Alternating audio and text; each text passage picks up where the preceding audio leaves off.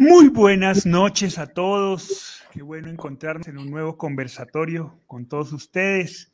Qué rico que nos acompaña el día de hoy en un tema, eh, pues bueno, hoy primero de diciembre, eh, pues es un tema que, que toca el alma de muchas personas que en este momento están atravesando procesos de duelo, así que pues esperamos poderles ser de utilidad en este espacio tan importante. Hola chatita, ¿cómo estás? Hola hijito, todo bien y con ganas de, poder llegar a cada corazoncito que esté ansioso de, poder encontrar un, una alguito, una ayudita para no tener que pasar estos días amargos. Sí es. Hola Paz, ¿cómo vas? ¿Cómo estás? Muy, muy, muy bien, muy contento. Creo que este es un un momento muy lindo de comunicación en este día, en este mes maravilloso de diciembre. Creo que tenemos una oportunidad muy especial de comunicarnos. Pues sí, entonces esperemos que, que las palabras dichas el día de hoy pues sean un bálsamo de tranquilidad y de paz para muchas personas que, pues por los comentarios que nos han llegado el día de hoy, pues están con mucha expectativa sobre lo que podamos decir, compartir, y un poco aconsejar si es posible hacerlo eh, para esta fecha, que no deja de ser bonita, ¿no? Y la idea es que siga siendo una fecha muy bonita, eh, ahora más, con a través de, nuestros seres queridos. Bien, antes de arrancar entonces en, forma con nuestro tema, pues quería recordarles un poco la presencia de nuestro canal, nuestro canal de YouTube que se llama Cuando el Duelo Pregunta. Recuerden que todos los miércoles, todos los jueves, todos los viernes y todos los sábados, a esta misma hora, excepto el, sábado, em, tenemos un programa en vivo en donde podemos interactuar con cada uno de ustedes, responder sus preguntas, sus dudas. Cada, cada programa tiene una dinámica diferente, tiene objetivos diferentes, pero estamos seguros que cada uno de ellos tiene aportes importantes para los procesos de duelo de ustedes. Entonces, el, todos los miércoles estamos nosotros, como desde hace ya más de un año. Los jueves está Ine Gaitán. Mañana eh, va a tener una cantante maravillosa que nos va a contar su experiencia a partir del arte, cómo, cómo, cómo ha, evolucionado su duelo a partir del arte. El viernes está Janet Rubio con esos ejercicios fantásticos que nos presenta eh, sobre cómo está llevando tu duelo y las respuestas a esas preguntas. Y el sábado, pues vamos a hablar sobre violencia intrafamiliar y algunos testimonios eh, en, el, programa de diálogo tanatológico. Entonces los invitamos a entrar al canal, ustedes entran a YouTube, ponen cuando el duelo pregunta eh, y ahí les aparece, se suscriben, esa suscripción es gratuita y le activan la campanita para que la campanita les esté avisando eh, permanentemente cuáles son los temas y qué programas viene cada semana. Y que inviten a sus amigos y familiares a que se inscriban en este maravilloso espacio. Y durante el día de hoy vamos a estar compartiendo un link eh, para que ustedes mismos se suscriban a los grupos de apoyo por WhatsApp que tenemos, son grupos abiertos, ahí tenemos gente de toda Latinoamérica que permanentemente están compartiendo sus experiencias y apoyamos. En este momento acabamos de colgar el, enlace, simplemente le dan clic y eso pues quedan inscritos al grupo de WhatsApp de las 15 tareas del duelo. Bien, ahora sí entremos, entremos en materia. ¿Qué fue eso? Nos pasó ya. Bien, entremos en materia entonces eh, con, el, con el tema de la Navidad. Yo quisiera, como siempre, para que comenzáramos nuestro... Hay un sonido ahí, hay un, hay, un computador que está con volumen alto o algo, pa. Eh, creo que es en tu, en tu, en tu habitación para que arreglemos el sonido. Bien, creo que ahí ya estamos bien.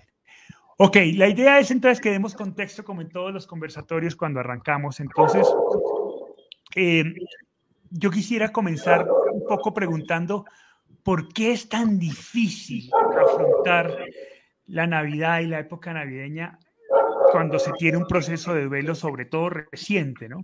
¿Qué es lo que lo hace tan difícil eh, este proceso? Sí, sin duda alguna. Eh, la fiesta de la Navidad es la fiesta más universal. prácticamente en todos los países del mundo se celebra la Navidad. Inclusive desde el 25 de noviembre en los países, en, Estados Unidos y, y, antes en octubre, en el segundo jueves de octubre en Canadá, se celebra la fiesta de la acción de gracias. El cuarto jueves en, de noviembre en los Estados Unidos y el segundo de octubre en Canadá. Y en todos eh, los migrantes eh, canadienses y americanos y en todos los estados asociados y en muchos otros países se celebra esta fiesta de acción de gracias que originalmente era una conmemoración de agradecimiento por, la, por los, eh, el, año, el año que había pasado y, y las cosechas de, ese año, las, las, bendiciones que se han recibido, pero hoy en día es el momento, es la fiesta que inicia el agradecimiento. Diciembre es un tiempo para agradecer, es para quererse, es para abrazarse, es para, para agasajarse. Entonces, en, en, Colombia y en otros países compartimos lo que llamamos los manjares en diciembre, llevándole pequeños regalos de dulces a los, a los vecinos, ¿no? Eh, en algunas empresas se hace la, eh, lo del amigo secreto, también con pequeños regalos la idea es, es agradecer, agradecer a la gente que está alrededor de uno. Y todo diciembre es eso, los, los, eh, los, colores de diciembre, el verde y el rojo, ¿no? Eso, hablan de la esperanza, de, que todas las bendiciones se prolonguen durante el próximo año, y el amor, el rojo, ¿no? El rojo siempre ha sido símbolo del amor, es amor y esperanza, yo creo que todos de los sentimientos más, más nobles y más profundos del ser humano por todas partes la gente canta, la gente evoca. Y, es algo que se instituyó desde niños, con los regalos de Navidad. Eh, desde niños veníamos ver bien eh, venir a diciembre. Diciembre era algo que todos deseábamos que llegara. Era grato diciembre. ¿no? quienes eh, tuvieron una niñez lejos de sus padres, pues mm, añoran esa, esa felicidad. Dicen, yo no tuve una niñez feliz porque no tuve, no tuve a mis padres cerca o nunca recibí un regalo porque éramos muy pobres, pero es la fecha en donde no esta Entonces, claro, es el momento en que vamos a evocar a ese ser querido que estuvo con nosotros en, en diciembre pasado, y esto pasa especialmente el primer año, y que ahora no está y, que, y, recordamos el 25 y la cena y, y el año nuevo y, lo que paseábamos, las cosas que hicimos, lo que cantamos, lo que bailamos, lo, bien que estuvimos con ese ser querido. Entonces es un tiempo de vocación, de vocación. Y cuando se trata del primer año, pues es, es sin duda un momento eh, difícil porque viene ese día de vocación y esa persona querida, amada, no está. No está. Eh, eh, eh, cuando uno lo analiza eh, fríamente, pues se da cuenta que, que fuera de, esas de ese aspecto de la evocación, pues no tiene sentido que nos dispongamos a sufrir más en diciembre. Porque el, el, el, dolor del duelo no, no, no, no se paga en cuotas anuales. El dolor del duelo es algo que hacemos diariamente, que trabajamos diariamente. Es un gota a gota todos los días estamos pagando de alguna forma esa ausencia del ser querido. ¿no? Pero claro, hay más eh, recuerdos y más evocación en diciembre y por eso viene esta situación un poquito más difícil. todo el mundo. Bien, eh, pues así como Rebeca Hernández nos dice, para mí es la primera Navidad que pasaré sin la presencia de mi mamá, porque el 20 de diciembre cumplirá cinco meses que se fue. Chatita, eh, mi hermano muere un 27 de noviembre. O sea, aportas. ¿Qué eco tan Ay, sí. Hay un eco para que hay algo que no está funcionando bien ahí. Bien. Eh, muere un 27 de noviembre, a portas de, comenzar la, la Navidad. ¿Tú cómo recuerdas esa primera Navidad? Sí, mi hermano. Bueno. recuerda las emociones y cómo te sentías, si, te, si, había susto o no frente a eso. ¿Cómo fue eso? Bueno, es que eh, fueron tan, tantas emociones juntas, porque es que el 27 de noviembre estaba ahí y yo estaba elaborando unas coronitas hermosas y él estaba feliz con todas esas coronitas, le encantaba todas las manualidades que yo hacía y me las elogiaba. Entonces, eh, eso fue muy duro porque, porque fueron un montón de, sentimientos, un montón de, cosas horribles que se vivieron a la vez que, Dios mío, era como difícil digerir esas cosas. Sin embargo, la primera Navidad eh, se cumplió yendo a las, eh, a, las, a las novenitas de, de, la empresa de Hugo que nos invitaron una noche porque la iban a hacer en su honor.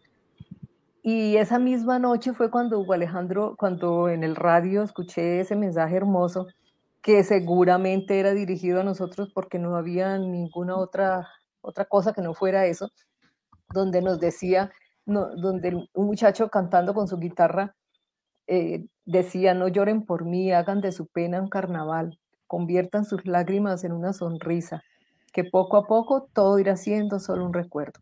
Ese, ese mensaje fue muy importante para mí, porque yo decía, pues este fugo Alejandro, yo sin estarlo buscando, si de pronto aparece ese muchacho cantando con su guitarra como lo hacía él, y un mensaje así directo, pues, ¿qué más podía pensar? Era el mensaje directo de Hugo Alejandro, donde nos, nos, decía que no lloráramos, que, que, que, convirtiéramos las lágrimas en una sonrisa. Y eso fue muy importante porque, porque toda esa, todas esas novenas y todo eso se hacían en su honor. Era, era, llorábamos, pero, pero a la vez funcionábamos, a la vez estábamos viviendo esas novenas, viviendo con el sentimiento de dolor inmenso, pero, pero haciendo todo lo posible por porque no fuera tan, tan terrible, que eso es lo que, hay que hay que procurar hacer. Y la primera Navidad, eh, nosotros tuvimos la fortuna de tener a la otra familia que había perdido a su hijo igual el día que, que, que hirieron a Alejandro y mataron a, Rodrigo eh, y vivíamos juntos. Entonces, esa primera Navidad la pasamos con ellos. Entonces, eso fue solo hablar de ellos, fue toda la Navidad, toda esa noche pasó en función de ellos. Fue, fue, estuvieron presentes todo el tiempo, estuvieron ellos hablando de Rodrigo, nosotros hablando de Hugo Alejandro, recordándolos, llorando eh, cuando hablábamos, pero igual, cantamos villancicos, igual cenamos, igual yo, yo decidí eh, arreglar mi casa porque Alejandro no me lo hubiera perdonado era tan, era, le encantaban tanto todas esas cosas que, que yo no podía defraudarlo porque yo sabía que él estaba allí presente. Entonces, esa Navidad eh, se, se, vivió en familia y con, con otra parejita en duelo. Entonces, eso es muy importante. Por eso yo les, les sugiero que no estén solos, porque, porque la soledad no es conveniente. Es estar con otros, con la familia, eh, traer unos amigos, no sé, pero, pero igual hacerla en torno a él. Que, todo, que toda la noche pase en honor a él, a ellos. Sí, yo estoy, yo creo que e, eso, eso es muy importante. Y, y, aquí una vez más, nosotros hemos insistido mucho en que finalmente el proceso de duelo es un proceso de decisiones, muchas decisiones, ¿cierto? No hay, no, hay, no hay otra opción. Y, y el, en el duelo diariamente estás enfrentándote a muchas decisiones. Una de esas decisiones en esta época es cómo quiero pasar la Navidad. ¿Cierto? Yo recuerdo mucho eh, eh, esa, primera Navidad sin mi hermano, además porque, claro, me acordó mucho el mensaje de Emilce. Emilce dice, para mi familia y para mí va a ser nuestra primera Navidad sin nuestro ser querido. Por otra parte, será su primer cumpleaños, que no estará presente porque cumpliría el 19 de diciembre, pero igual vamos a hacer un homenaje. Entonces, mi hermano muere un 27 de noviembre, entonces era la primera Navidad, pero además mi hermano cumplía el 30 de diciembre, ¿no? Entonces era Navidad, Año Nuevo, cumpleaños. era, sí, eso era empaquetado de una sola. Eh, pero además, si, si en alguien giraba en la Navidad en la casa, era en torno a mi hermano. Alejandro era muy activo en la Navidad, ¿no? Le gustaba el pesebre, le gustaba hacer cosas. Era, era, era, él, él le gustaba la Navidad. Entonces, sin duda alguna, el vacío pues era grande y evidente. Y nosotros teníamos dos opciones.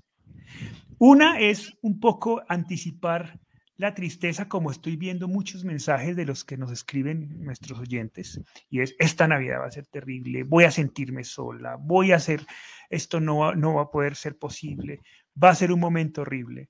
Eh, y e ir construyendo eso, sin duda alguna va a ser un momento difícil, pero pues una cosa es pensarlo y otra cosa es ir construyendo esa realidad. O comenzar a, vivir esos momentos de una manera diferente, porque claramente no va a ser igual, pero desde otro punto de vista. Desde, si para mi hermano, y era, un poco yo creo que la actitud en la que nos metimos nosotros fue, si para mi hermano era tan importante la Navidad, si para nosotros en familia era tan importante la Navidad, pues es ahora aún más importante hacer que ese momento sea maravilloso en su honor.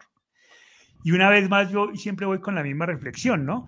Yo no puedo permitir que, bueno, en esa época yo tenía 15 años, 15 años que pasé yo al lado de mi hermano en momentos maravillosos, se conviertan en una desgracia a partir de su, de su partida. Es decir, si mi hermano pudo haber dejado algo durante esos 15 años, debió haber sido la oportunidad de, que sin duda era así, la oportunidad de decirme, la vida vale la pena ser vivida y tus decisiones determinan esa pasión por la vida. Ese era un poco lo que yo recuerdo del mensaje de mi hermano en su vida. Y me, lo repetía de esa manera clara, ¿no? A la vida hay que vivirla intensamente. Él me decía mucho, como nosotros caminábamos mucho hacia el colegio, él me decía permanentemente, la vida tienes, tienes que aprender a hacer de todo, tienes que vivir de todo. Él, él insistía mucho en eso. Entonces yo no puedo ser menos a ese reto que él me puso en vida. Entonces un poco yo lo que quiero es invitarlos a que, claro, va a haber un, momento difícil, pero también va a ser un momento muy importante de tomar decisiones. ¿Cómo queremos vivir la Navidad en honor a nuestros seres queridos? ¿Cómo tomar esas decisiones, Pa? ¿Cómo, ¿De dónde sacar el valor para tomar esas decisiones? Eh, sí, yo quisiera destacar antes algo, algo importante que has dicho. Cuando, cuando las personas expresan, esta va a ser la primera Navidad sin ellos y va a ser una Navidad difícil, eso es bueno. Claro. Esto es lo que llamaría eh, eh Víctor Frank en la logoterapia, el padre de la tercera escuela de la psicoterapia, la logoterapia, lo que llamaría él la intención paradójica que es cuando uno eh, empieza a esperar que va a tener una sensación difícil eh, en tal fecha más adelante que va a ser muy difícil y se prepara para ese momento difícil y resulta que cuando llegue el momento se da cuenta que no fue tan difícil. Entonces, eh, ese, ese reflexionar sobre que voy a vivir esa primera Navidad, eso es bueno en principio. Ahora, si sé que va a ser un momento difícil porque va a ser la primera Navidad, ¿qué decisiones voy a tomar? Entonces ya mencionamos algunas, ¿no es cierto? Voy a tomar la decisión de que esta sea una novedad que voy a vivir en homenaje a su memoria. Voy a rendir homenaje. Y el homenaje pues será en momentos de lágrima, pero también momentos de plenitud, porque un ser querido, por eso se llama ser querido, me debe haber dejado muchas enseñanzas. Entonces tengo mucho que agradecer. Hemos dicho que diciembre es una fecha para agradecer. Y al primero que le voy a agradecer es a Él, el haberte conocido, el haberte tenido toda la vida. Entonces me voy a preparar para eso. ¿Cómo me voy a preparar también para ese homenaje? Dejándome querer, que es nuestra segunda tarea, ¿no? Dejando amar y dejarse amar. ¿Para qué? Para en ese ambiente de amor poder expresar, que es la primera de las tareas, poder expresar lo que estoy sintiendo. Y como estoy con mis seres queridos, entonces habrá momentos en que nos vamos a abrazar en el año nuevo, momentos en que vamos a, cantar villancicos en la cena de Navidad y momentos también en que vamos a llorar un rato. Pero estoy con mis seres queridos, mis seres queridos, que se van a acercar seguramente a decirme algunos, no, no sufras, no llores, este es un momento difícil. Y voy a decir, no, no, no te, no te preocupes. Precisamente quiero hacerlo porque están ustedes, porque sé que estoy con ustedes, que no estoy solo. Bajo ninguna circunstancia, por favor, bajo ninguna circunstancia, repito por tercera vez, bajo ninguna circunstancia permitamos tomar, nos, permita, no, nos permitamos tomar la decisión de aislarnos. Es que yo en Navidad voy a estar aislado, me voy a encerrar en mi cuarto, en el año nuevo voy a estar aislado. No, eso no nos va a traer absolutamente nada, nada positivo y menos en ese primer año. Este es el tiempo de reunirnos con los seres que amamos, abrazarnos con ellos, llorar con ellos, reír también con ellos, cantar con ellos, cenar con ellos, ¿no? Tal vez no vamos a bailar como bailamos en el diciembre pasado, no vamos a estar un poco más discretos, ¿no? Aun cuando bailar no tiene nada bueno, pero, pero es más difícil para algunas personas, ¿no? La, alegría de bailar es, en todo el cuerpo, entonces de pronto no vamos a tener ese aliento, pero sí vamos a ver a otras personas que lo están haciendo, que están cantando, que son mi familia también a la que amo, ¿no? Y en algún momento me verán llorando y se va a acercar la sobrina, se va a acercar el nieto, se va a acercar el hijo, se va a acercar el hermano a darme un abrazo y voy a recibir ese abrazo. Y como tercera medida, que es muy importante también, por favor, es el momento para trabajar el sentimiento más negativo que puede acompañarnos en el duelo, el más difícil de todos los sentimientos. En el duelo vivimos, podemos vivir soledad, en el duelo podemos vivir inmensa tristeza, en el duelo podemos vivir frustración, en el duelo podemos vivir de culpa, pero porfa podemos vivir ira, podemos vivir rabia, pero por favor, no permitamos que esta Navidad sea el tiempo para expresar el enfado, que es esa molestia con la vida, molestia con el destino, molestia con Dios, molestia con el médico, molestia con la persona que murió, molestia conmigo mismo porque no hice eh, lo que tenía que hacer, molestia con alguien y que la expreso, la expreso de una forma eh, eh, mascullando eso, ¿no? rumiando eso, y me la expreso a mí mismo con mis pensamientos y en mi soledad y se la expreso a los demás.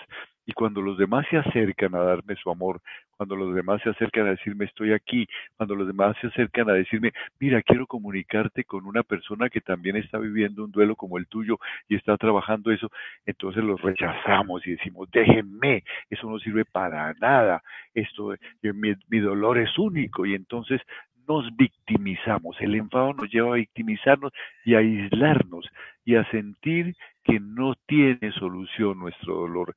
Eso no lo permitamos, por Dios. Y si hasta el momento lo estamos viviendo, hagamos que en diciembre ese enfado sane, dejándonos querer de la gente, riendo con la gente o sonriendo con la gente, cenando con la gente que amamos, cantando con la gente que amamos. Permitamos con nuestra familia. Sanemos el enfado. Una vez que sanemos el enfado, todo fluye. Todo fluye.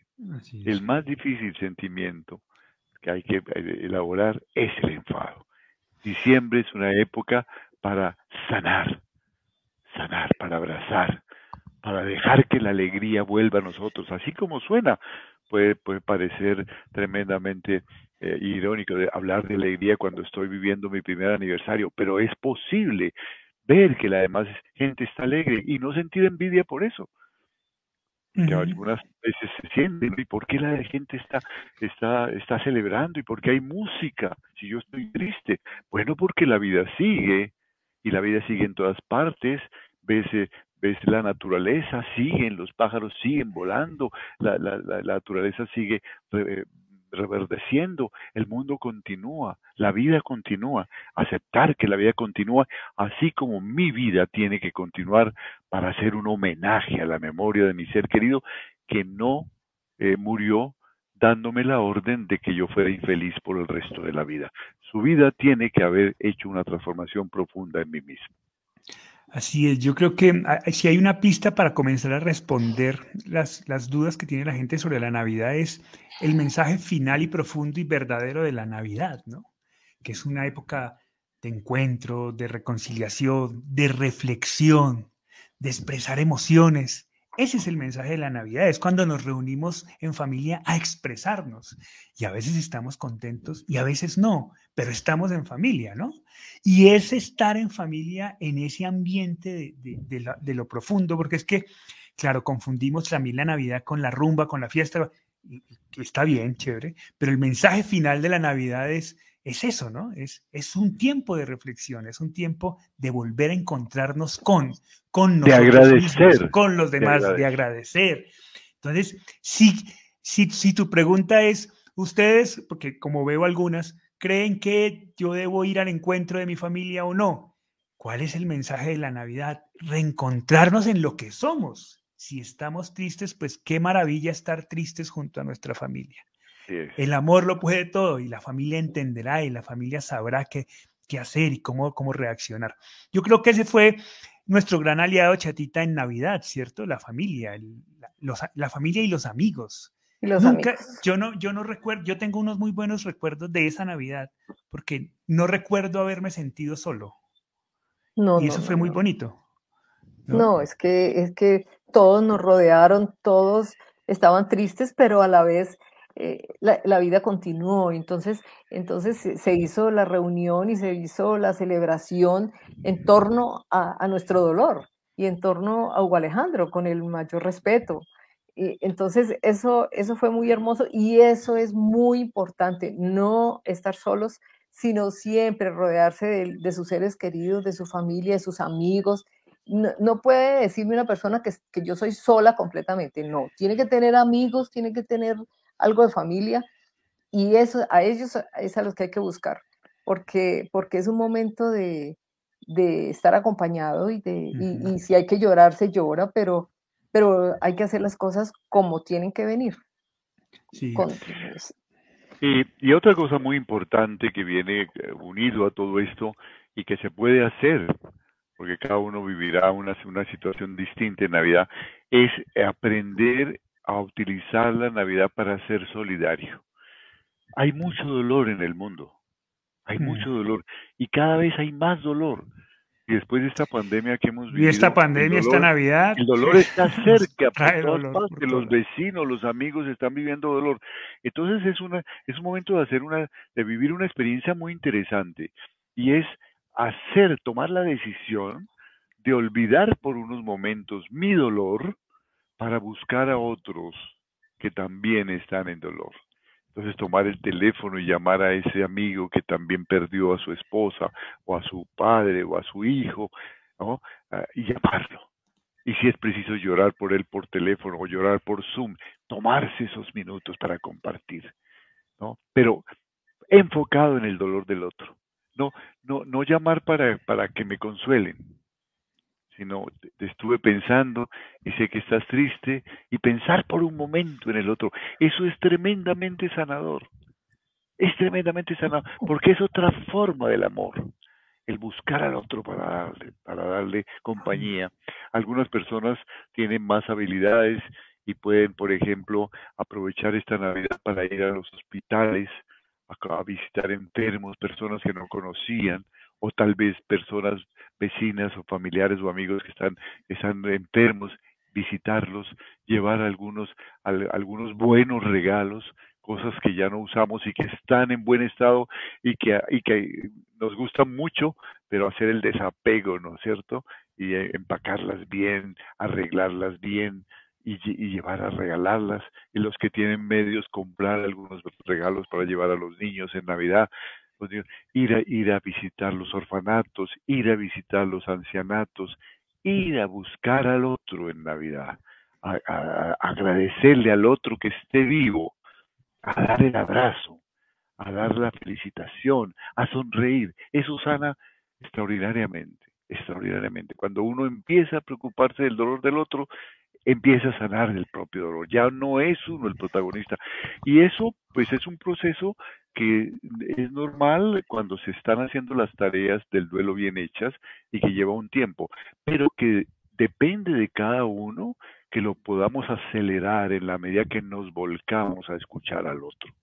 Y se van a dar cuenta de una cosa muy interesante, y es que cuando estamos empezando a escuchar el dolor del otro, buscamos hablar proactivamente. Y entonces si la persona nos está diciendo, es que es muy triste, ¿no es cierto? Ya nadie viene a visitarnos, nos, nos dice el viejo en el ancianato, mis hijos me olvidaron, ¿no es cierto? Entonces decirle, no, pero aquí estamos y somos sus amigos y mire, aquí está doña, doña Ana Julia, que es su amiga, que también está con usted aquí, ¿no? Y, eh, a usted le gusta la guitarra y, está, está cantándonos con su guitarra. Hay muchas cosas que hacer. No se sienta solo. Busque a tus amigos, ¿no es cierto? Y entonces empezamos a hablar proactivamente con el enfermo. Empezamos a darle esperanza al enfermo, empezamos a darle paz al enfermo, que es nuestra quinta tarea, aprender a hablar proactivamente a nosotros mismos y empezamos a aprendernos a hablar proactivamente buscando hablarle proactivamente al otro que está sufriendo tanto o más que nosotros. Vale. es un ejercicio muy, muy importante en la vida. Quisiera entonces como, como recoger, tratar de resumir lo que has dicho. como recomendación primera, entonces, buscar no estar solos, ¿cierto? No aislarnos. Esa sería la primera recomendación. Y la segunda recomendación sería buscar ser solidarios en la vida. Poco hacer el ejercicio de tratar de apartarnos de nuestro dolor por un momento e ir al encuentro del dolor del otro, ¿no? Bien sea ese dolor a veces está en nuestra propia familia, ¿no? Estamos tan metidos en nuestro duelo, la mamá está tan metida en su duelo que está olvidando que el esposo también está en duelo, o que el hijo también está en duelo, o que el abuelo también está en duelo. Entonces, ir a ese encuentro con el otro duelo también es un, es un momento de, brindarle honor a nuestro, nuestro duelo, ¿cierto? ¿Esas serían las dos recomendaciones o se, me escapa alguna, Pau? Sí, eh, y, pensar en, hacer el homenaje. Estamos en actitud de homenaje. Fíjate que es muy interesante esto que, que, acabas de afirmar. Cuando, cuando muere, por ejemplo, un hijo, yo, yo me siento invadido de dolor y de duelo, pero yo no puedo olvidar que hay una esposa que también perdió un hijo. Entonces, si yo estoy ocupándome, escuchándola a ella, acompañándola a ella, estoy trascendiendo mi dolor. Ella también. Y no solamente el dolor es mío. Si yo perdí, por ejemplo, a mi padre, yo tengo otros hermanos que también perdieron ese padre. Y hay una esposa que seguramente perdió ese padre. ¿no? la, entonces voy a, voy a ocuparme de eso. Si yo perdí a mi tío, hay una tía y hay unos sobrinos que están sufriendo. Hay otros. Entonces, no es que mi tía era muy importante, la persona más importante, ¿no? Nos dice, Guadalupe Durán dice, qué bonito que ustedes en esa fecha hayan recordado a su hijito, pero en mi caso mi esposo y mi hija no quieren tocar el tema y tengo que aguantarme la tristeza, ¿no? Es, es, es importante, en este caso, intentarlo intentarlo, especialmente con la hija, porque a veces con el esposo, por una razón cultural, él no quiere mostrarse triste para no juntar tristeza. Él dice, si yo muestro que estoy triste y hablamos de esto, es terrible porque yo pueda llorar y eso no es bueno. Y tienen esa falsa concepción de que manifestar las emociones es negativo. Pero tal vez tu hija te va a entender mucho más. Y hay que decirle, mira, seriamente quiero hablar contigo. Esto es una cosa que tenemos que trabajar en familia y yo te necesito.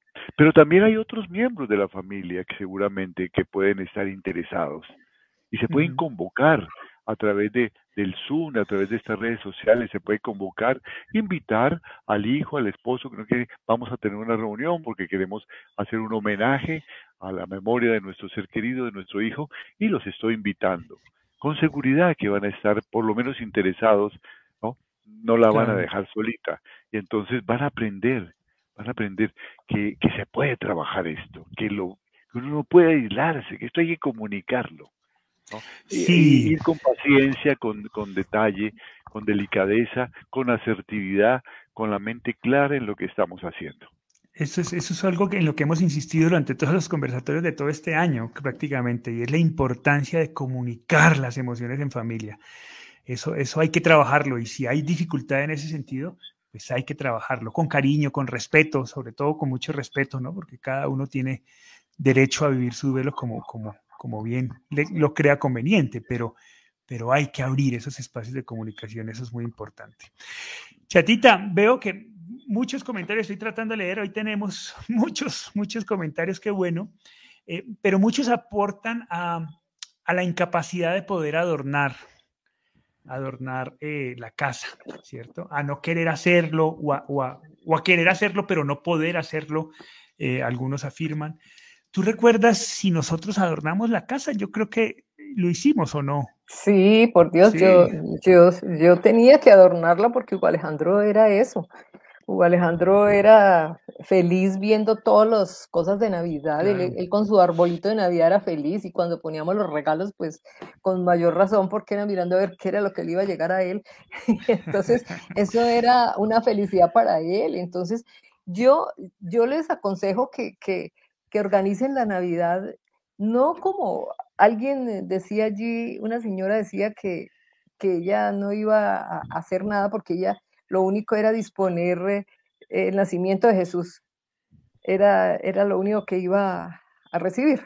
Entonces yo, yo les, les aconsejo que cambien el chip, que, que, no es Jesús el que van a hacer en sus corazones, que es, es su hijo o su padre o su madre que van a hacer en su corazón. Y, y eso amerita una fiesta, eso amerita una celebración, así como cuando iban a nacer, a nacer nuestros hijos, nos dispusimos a poner la casa hermosa, a tenerle su cuarto hermoso, a tenerle su ropita, tenerle cosas lindas, porque iba a llegar nuestro hijo por primera vez a la casa. Igual debemos preparar nuestro corazón para recibirlos espiritualmente. Es el momento de tomar esa decisión de empezar a ubicarlos donde están ahorita. Entonces es la oportunidad y eso amerita una celebración. No dice uno, no, no lo entiendan como fiesta, baile, todo esto. No, es, es un homenaje a ellos, es, es conversar, eh, es hablar de ellos, es rendirles un, un homenaje tal para que nazca en sus corazones. Y es la oportunidad de empezar. Sí, hemos hablado de la importancia de los ritos en el proceso del duelo. De hecho, esa ha sido una de las dificultades de la pandemia, ¿no? La, la imposibilidad de hacer ritos de despedida. Y ese ha sido, digamos, el, aspecto más difícil de manejar en pandemia en el proceso de duelo, que no hemos podido hacer ritos. Pues bien, el adornar la casa hace parte de, un rito. Y un rito que puede aportar muchísimo a nuestro proceso de duelo si lo enfocamos desde ese encuentro con, desde ese aceptar esto que tengo ahorita, de, de, comenzar a trabajar esa reubicación de mi ser querido en otro espacio, en otro lugar, que como mi papá acostumbra a decir, pues ese espacio será el corazón, ¿no? Pero este es el momento para, para, para comenzar a hacer esos ritos que de pronto en pandemia no pudimos hacerlos y que la Navidad nos da la excusa de hacerlo, ¿no? Esos ritos. Sí. Fíjate, eh, el comentario de de Mirta, Beatriz nos dice, yo tengo miedo de llevar dolor a mis seres queridos en una noche de alegría y causar compasión. No sé si es bueno ir a otro lugar, pues de ahora, bueno. Eh, mira, eh, fíjate, la, la, la, palabra es clara, yo tengo miedo. La Navidad es un tiempo de amar. Lo contrario al amor es el miedo. Lo contrario al amor no es el odio. El odio está muy cerca al amor, como lo saben los enamorados que recién se disgustan y se separan. Es muy cerca está a un pasito y luego cuando se reconcilian se dan cuenta que nunca se, odiaron realmente. Estaban resentidos, pero el amor es más fuerte que todo. El miedo sí nos aleja del amor, porque mientras el, el, el amor nos une, nos, nos, nos llama, nos agrupa, el miedo nos aísla, el miedo nos saca corriendo. El miedo es falta, no, no, nos impide la comunicación. Entonces, Allí ese miedo se enfrenta con amor y no vas a llevar dolor para que, tengan, que tengan compasión. Tú no vas a ser la víctima. Tú vas a estar interesada en el dolor de tu familia, que seguramente no ha manifestado ese dolor por la misma razón que tú estás pensando, por miedo a llevarte dolor cuando te hablen de eso. O sea, decir, mire, hablémonos claro, este es un tiempo para hablar de estas cosas, para empezar a sanar, para tomar decisiones, para abrazarnos, yo los quiero mucho, ustedes son mi familia y es la mejor forma de vivir este momento. Qué bueno que están ustedes aquí y vamos a hacer una cena y vamos a recordar y vamos a hacer homenaje a ese ser querido. Esto no es para traer dolor, tal vez van a venir lágrimas, pero también van a venir abrazos, también van a venir te quiero van a venir momentos hermosísimos, ¿no? y si nos ponemos cada uno una tarea, el que sabe cantar, que, que, prepare una canción, el que sabe escribir, que prepare un poema o un escrito, el que sabe, eh, el que tiene buenas fotografías, que haga una colección, un collage, podemos hacer, o un video, podemos hacer una noche muy linda, en donde sí vamos a llorar, pero es que es importante llorar, es importante llorar, llorar siempre con esperanza. Hay un llanto desesperado, pero hay un llanto que es con esperanza. Esto que estamos haciendo es eh, sanación de esas emociones desbordadas, este llorar, este expresar, y lo vamos a hacer. Mira que yo, mira que yo podría intuir que, claro, eh, eh, el miedo de Mirta es, digamos, es, es, válido, pero yo podría intuir que aquellos familiares que son muy cercanos a nosotros, que nos aman, están deseosos de, de acompañarnos en nuestro dolor quieren ese regalo de Navidad, quieren que les O también tienen miedo, puede que también tengan miedo. Claro, no sabrán cómo hacerlo, qué hacer, ¿no? Qué hacer si va a llorar y si va a llorar, pero quieren estar ahí. Y, lo desean, muy seguramente, porque el amor es así, ¿no? Es quiero estar, quiero estar contigo en este momento. Yo creo que de las decisiones más, más sabias que tomamos nosotros en Navidad fue aceptar la invitación de la familia a pasar juntos el 31 de diciembre en una finca que alquilaron y se fue toda la familia, como dos, tres días, no sé cuánto fue, no me recuerdo cuánto fue, como tres días, eh, a celebrar el, cambio de año, ¿no? Y hubo dos, dos, dos, dos, cosas muy importantes que creo que se hicieron en ese momento. Número uno, y es, es que la familia estaba dispuesta a respetar nuestros momentos durante el día siempre estuvo dispuesta a respetarlos. Si nosotros queríamos apartarnos un momento, ellos respetaban esos espacios. Si nosotros queríamos llorar, muchas veces lloraban con nosotros. Si nosotros queríamos reír, estaban dispuestos a reír con nosotros, pero siempre estuvieron dispuestos a respetar ese espacio. De hecho, yo estoy consciente que mucha, gran parte de la reunión giraba en torno a nosotros. De hecho, se hace por eso, ¿no? Por acompañarnos, para que no estemos solos en esos momentos. Entonces, la familia estaba pendiente de nosotros. Y el otro elemento importante en ese momento es que nosotros estábamos dispuestos también a respetar las dinámicas de la familia, ¿cierto? Que si había risas, ok, eran parte de estar en familia y respetamos esas risas. Eh, entonces creo que eh, con esos dos elementos, el estar acompañados puede ser una oportunidad muy linda de pasar un, tiempo muy sano, ¿no? En familia. Eh, Karina nos dice, sin duda en, en Navidad trabajaré en mi duelo. Ya lo comprendí. Gracias. Yo quisiera mm, que mostraras el comentario de, de Juan Reflexoterapia. ¿Cuál de todos? Porque ha hecho varios, pa. Dice, dice... que no concuerda con mi, con lo que yo un poco discrepo. A ver, vamos a buscar a Juan. Está en letras mayúsculas, ahí está, ahí está, ahí está, ¿no? Dice, un poco discrepo con el comentario de nuestra amiga, Jesús. Debe nacer en cada Navidad en nuestro corazón junto con mi ser querido que ha partido a su encuentro.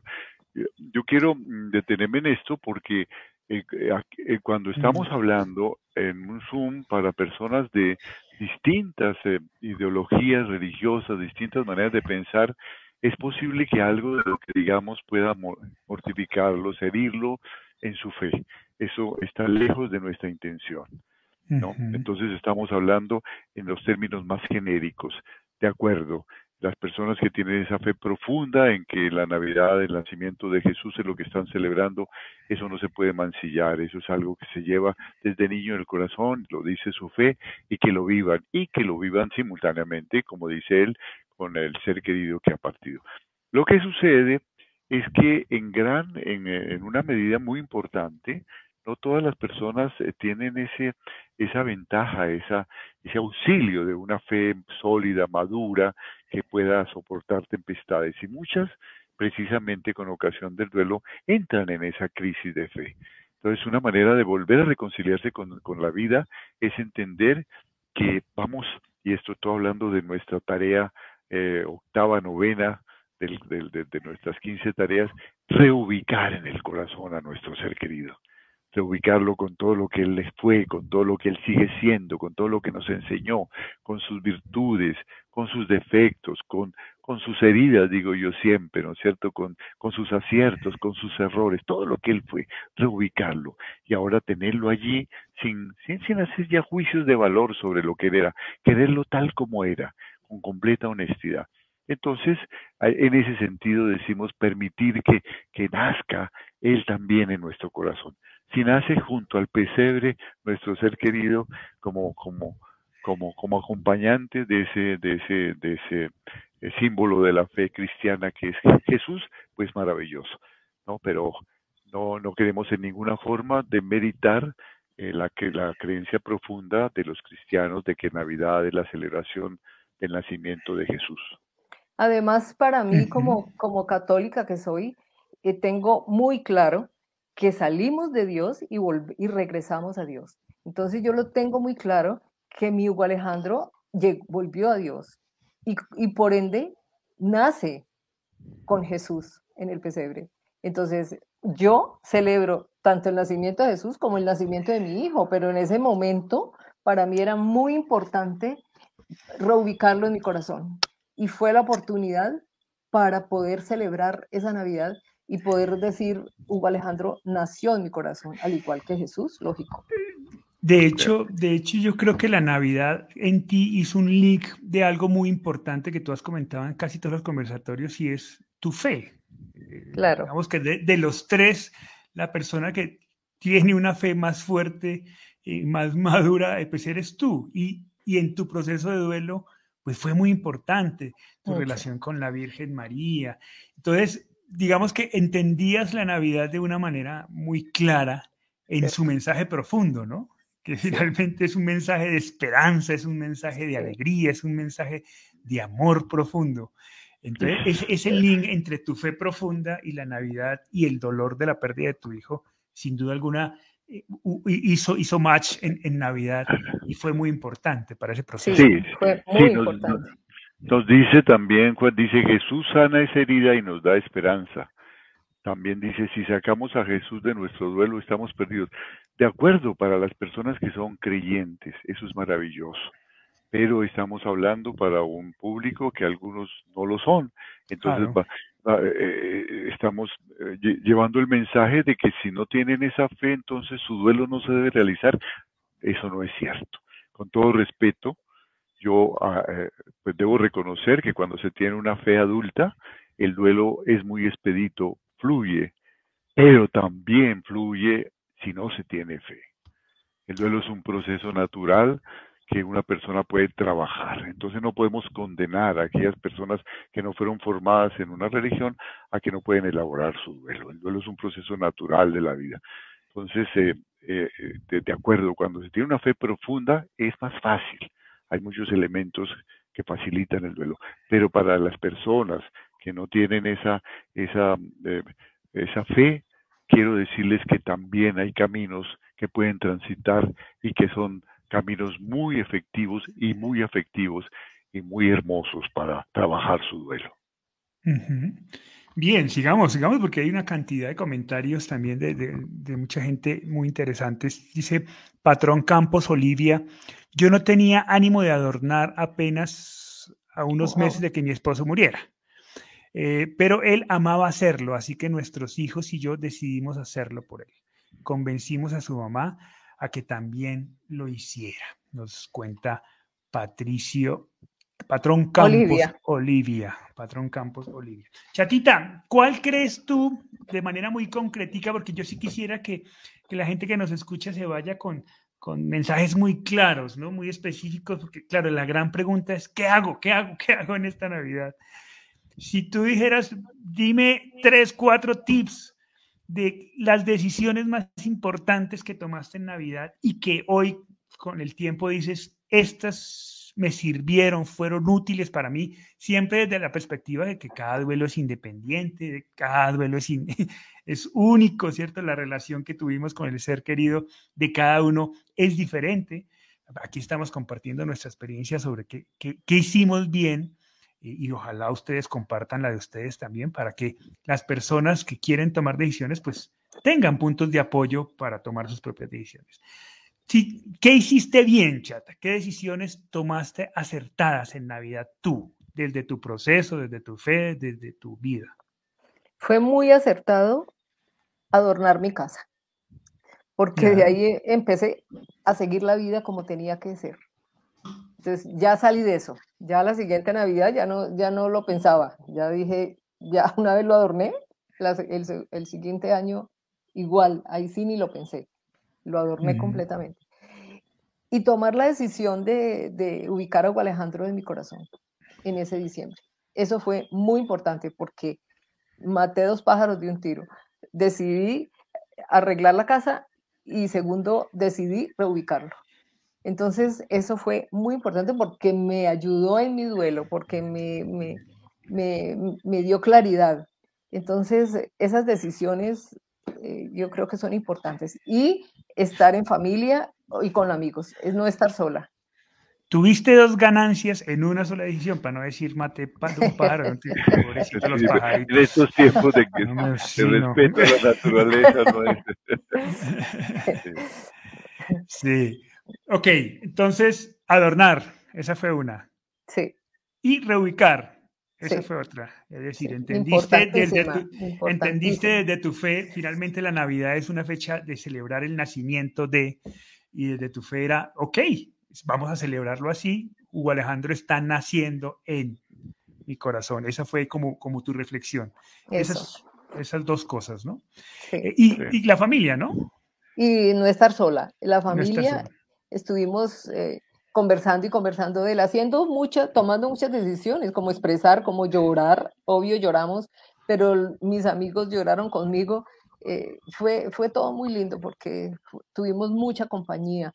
Y si, no, eh, y si el año nuevo la pasamos en otra parte, bien. Hay personas que preguntan, ¿hice bien o hice mal porque me fui a otra parte? En donde uno esté, está el dolor, está, está el ser amado presente, está la tristeza no sea en la casa, si sea en el mar, así sea en una finca, igual, el sitio es lo de menos. Pero igual se, es, es, muy importante tomar todas esas decisiones lo más pronto posible. Mm, eh, mira, nos dice Andy, Andy Mogar Morales, yo he perdido a mi papá hace menos de una semana, ¿qué hago? Escuchar villancicos duele, ver los adornos cuando el dolor está tan vivo. Fíjate que es una cuestión, al reubicar, al reubicar uno empieza a darle un significado muy distinto a todas las cosas.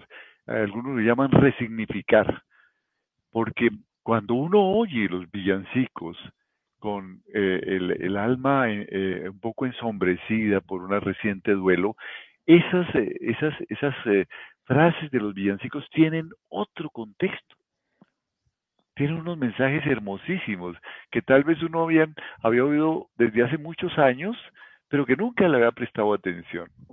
Inclusive canciones, canciones populares bellísimas, ¿no? que uno había oído muchas veces, que tal vez había cantado con su ser querido, ahora le dicen cosas distintas, empieza uno a entender, mira esta frase, ahora la entiendo, ¿no? Ahora la entiendo. E, e, entonces, depende cómo uno resignifique esas cosas, cómo las reubique no verlas como eh, me está golpeando mi dolor porque está evocando algo que ya no tengo, sino que puedo ganar de nuevo, de ver la, la, vida con ojos diferentes, con diferentes maneras de ver la vida, ¿no?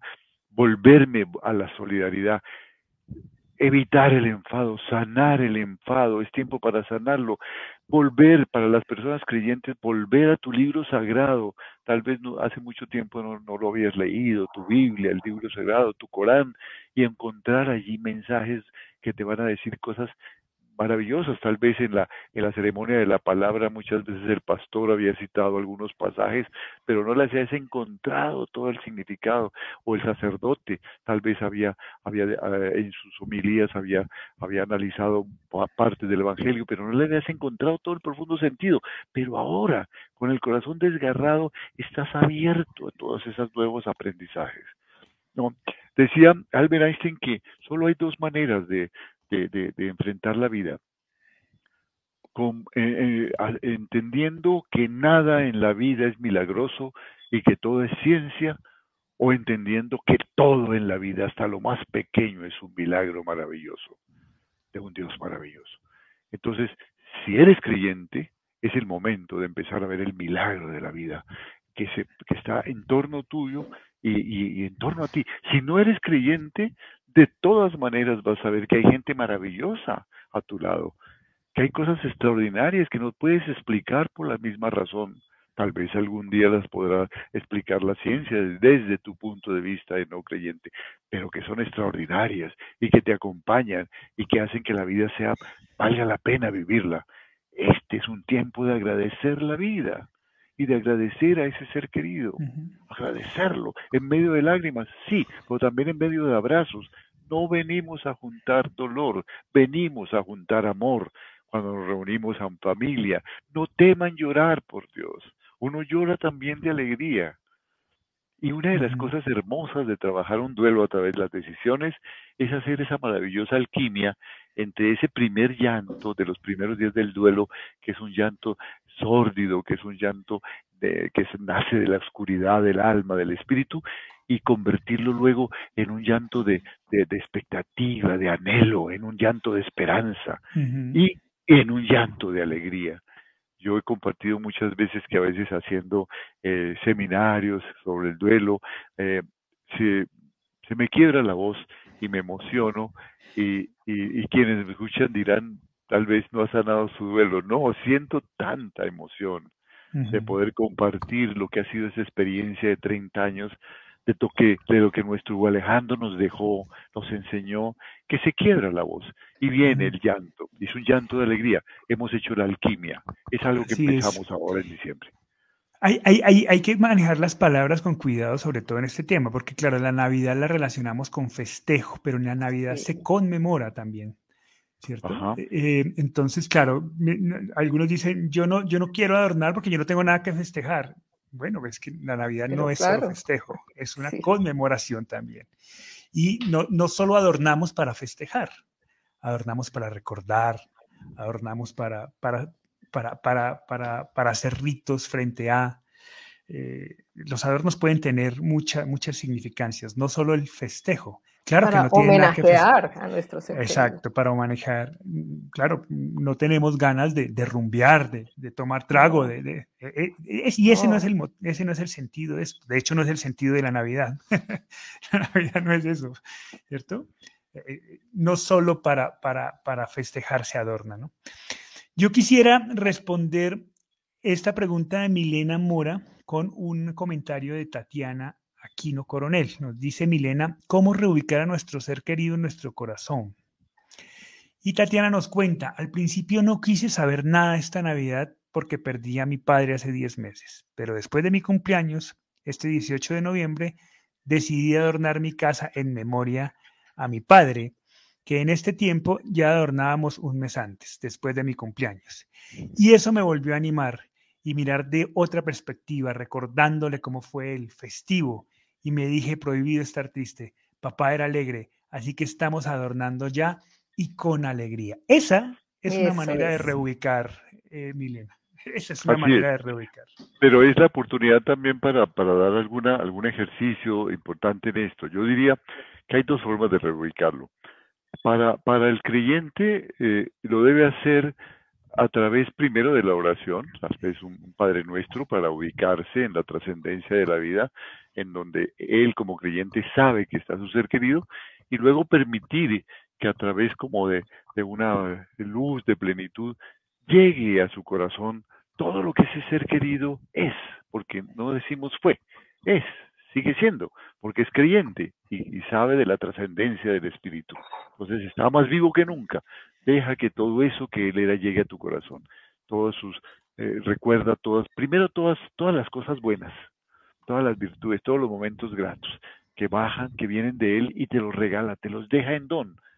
Así como dejó todas sus cosas, sus apegos, sus ropas, las cosas que él quería, que están allí, a veces que no, no, hemos hecho nada por cambiarla. Así también todo lo que él era en virtudes, en, en, en, formas de ser, en formas de pensar, en formas de sentir, llega a tu corazón. Y verlo, todas esas cosas hermosas, esos momentos gratos, esas maneras de ver la vida positivas. Y también luego ver todos esos defectos. ¿Y qué aprendiste de esos defectos? Porque de los defectos se aprende muchísimo. ¿Qué cosas que él hacía debes evitar? ¿No? Porque no eran buenas. Pero aprendiste de eso y cómo él muchas veces luchó contra esas debilidades y cómo las venció y terminar con una oración. Si no eres creyente, siéntate y haz un inventario. Yo, lo, yo diría un inventario a doble columna, como se hacen todos los PIGs, ¿no? Eh, aquí están todas las virtudes de mi ser querido y aquí están sus debilidades. Pero de todo eso aprendí. ¿Qué cosas aprendí de él y qué debo desaprender de él? Y sentir que todo eso, eso ahora está aquí ya, ya no se lo discuto. Antes tal vez teníamos discusiones y hasta peleas un poco agrias por esos defectos y nos enfrentábamos. Ahora ya no es tiempo de pelear con él. Todo está bien. Ahora es tiempo de paz. Gracias por darme tu vida. Gracias por todo lo que supe de ti. Me diste todos los días de tu vida. Verlo con completa, con completa eh, tolerancia que es una de las, de las virtudes más grandes del ser humano, ¿no es cierto? Ya no, ya no lo podemos cambiar, él, se ha transformado para siempre, ¿no? era verlo en toda la grandeza de su humanidad, con todo lo que él era, sin eh, deificarlo, sin volverlo ángel, como un ser humano, un ser humano maravilloso que presenció nuestra vida y que compartió nuestra vida, y que ahora está todo eso aprendizaje en mi corazón. Eso es reubicarlo y empieza a tener todo un nuevo significado. Ahora, eh, ¿se vale sentirse triste en Navidad? Por supuesto que sí, ¿no? Claro. Se vale sentirse triste, se vale llorar, se puede llorar, pero también se vale reír, también se vale abrir la posibilidad a pasarla bien. Creo que esta Navidad debe ser la oportunidad de reencontrarnos con nuestras emociones tal cual son, sin, tapujos y compartirlas en familia. Creo que este tema pues, nos va a dar para, para, para, para acompañarlos a todos ustedes. Vamos a estar tratando este tema de la Navidad durante todo este mes de diciembre, porque creo que es importante, es una manera en la que nosotros desde acá podemos ir acompañando este mes de la mejor manera, tratando de generar eh, espacios de reflexión que les permitan a ustedes vivir esta Navidad de manera intensa y agradable. Así que este va a ser el tema de todo, de todo el mes y esperamos que lo reciban con mucho cariño y que les sea, que les sea útil. Em, recuerden, eh, también una manera en que podemos irlos acompañando es a través de nuestros grupos de apoyo por WhatsApp. Ahí comparten imágenes, compartimos videos y seguramente esta Navidad vamos a estar muy cercanos a todos ustedes. Em, así que ahí les compartimos el, link de WhatsApp para todos aquellos que quieran estar con nosotros esta Navidad en nuestro grupo, pues ahí, ahí estamos. Simplemente en este momento lo acabamos de colgar en el chat. Eh, ahí está el, enlace. Eh, informarles que eh, a partir de esta semana abrimos para el mes de enero dos nuevas certificaciones, una en las 15 tareas del duelo y otra en duelo por suicidio vamos a abrir una nueva certificación que fue muy exitosa la pasada. Estas certificaciones van a comenzar en enero, así que quienes deseen información sobre esas dos certificaciones, sobre las 15 tareas del duelo o sobre duelo en por, por suicidio, pues nos contactan y con mucho gusto les podemos brindar la información. Y tercero, pues invitarlos a que mañana jueves acompañen a Ine Gaitán en su programa de duelo compartido, duelo diluido, el viernes con Janet Rubio de cómo están llevando nuestro duelo y el sábado eh, con violencia intrafamiliar con nuestras amigas de diálogo tanatológico. Eh, muchas gracias, chatita. Eh, gracias a ti. Chévere, estuvo bonito. Muchas gracias, Pa. Sí, solo quería recordarles que, que de acuerdo con el esquema de las, de las 15 tareas, este duelo primero lo manejamos desde lo sensible, las emociones que a veces son desordenadas, locas, eso lo tenemos que trabajar. Para eso son las primeras tareas del duelo. Luego lo trabajamos desde lo cognitivo, desde la razón. Y finalmente eso nos debe llevar al trascender, al espíritu, a lo espiritual, a ver mucho más allá que, que aprendimos de ese duelo. No, pero este, esta Navidad es un tiempo para dejarnos querer y para expresar, sobre todo si tenemos un duelo reciente. Así es, y muchas gracias a todos. Hoy el chat estuvo súper movido, creo que ha sido el conversatorio con más comentarios de todos. Muchas gracias a todos aquellos que están de acuerdo, que no estén de acuerdo, que cuestionan, que no cuestionan. De eso se trata este conversatorio, de poder compartir reflexiones eh, de manera libre y juntos ir construyendo salidas y ya cada uno verá cuál, camino tomar. Así que a todos muchísimas gracias por sus historias, por su confianza en nosotros, eh, por todo lo que nos comparte. Eh, pues esto para nosotros es, una maravilla. Así que entre, entre más no necesitamos que estén de acuerdo con nosotros, necesitamos que estén presentes para que juntos podamos construir caminos posibles para tantas personas que lo necesitan. Así que muchas gracias por todos sus comentarios, esperamos que haya sido de mucha utilidad. La próxima semana pues vamos a ver qué hacemos para seguir tratando este tema y seguir acompañándonos en este momento tan importante. Muchas gracias por su presencia y nos vemos la próxima semana a esta misma hora por estos mismos medios, Facebook y YouTube. Suscríbanse al canal, inviten a otros a suscribirse al canal y pues nos vemos la próxima semana. Un abrazo. Un abrazo, un abrazo.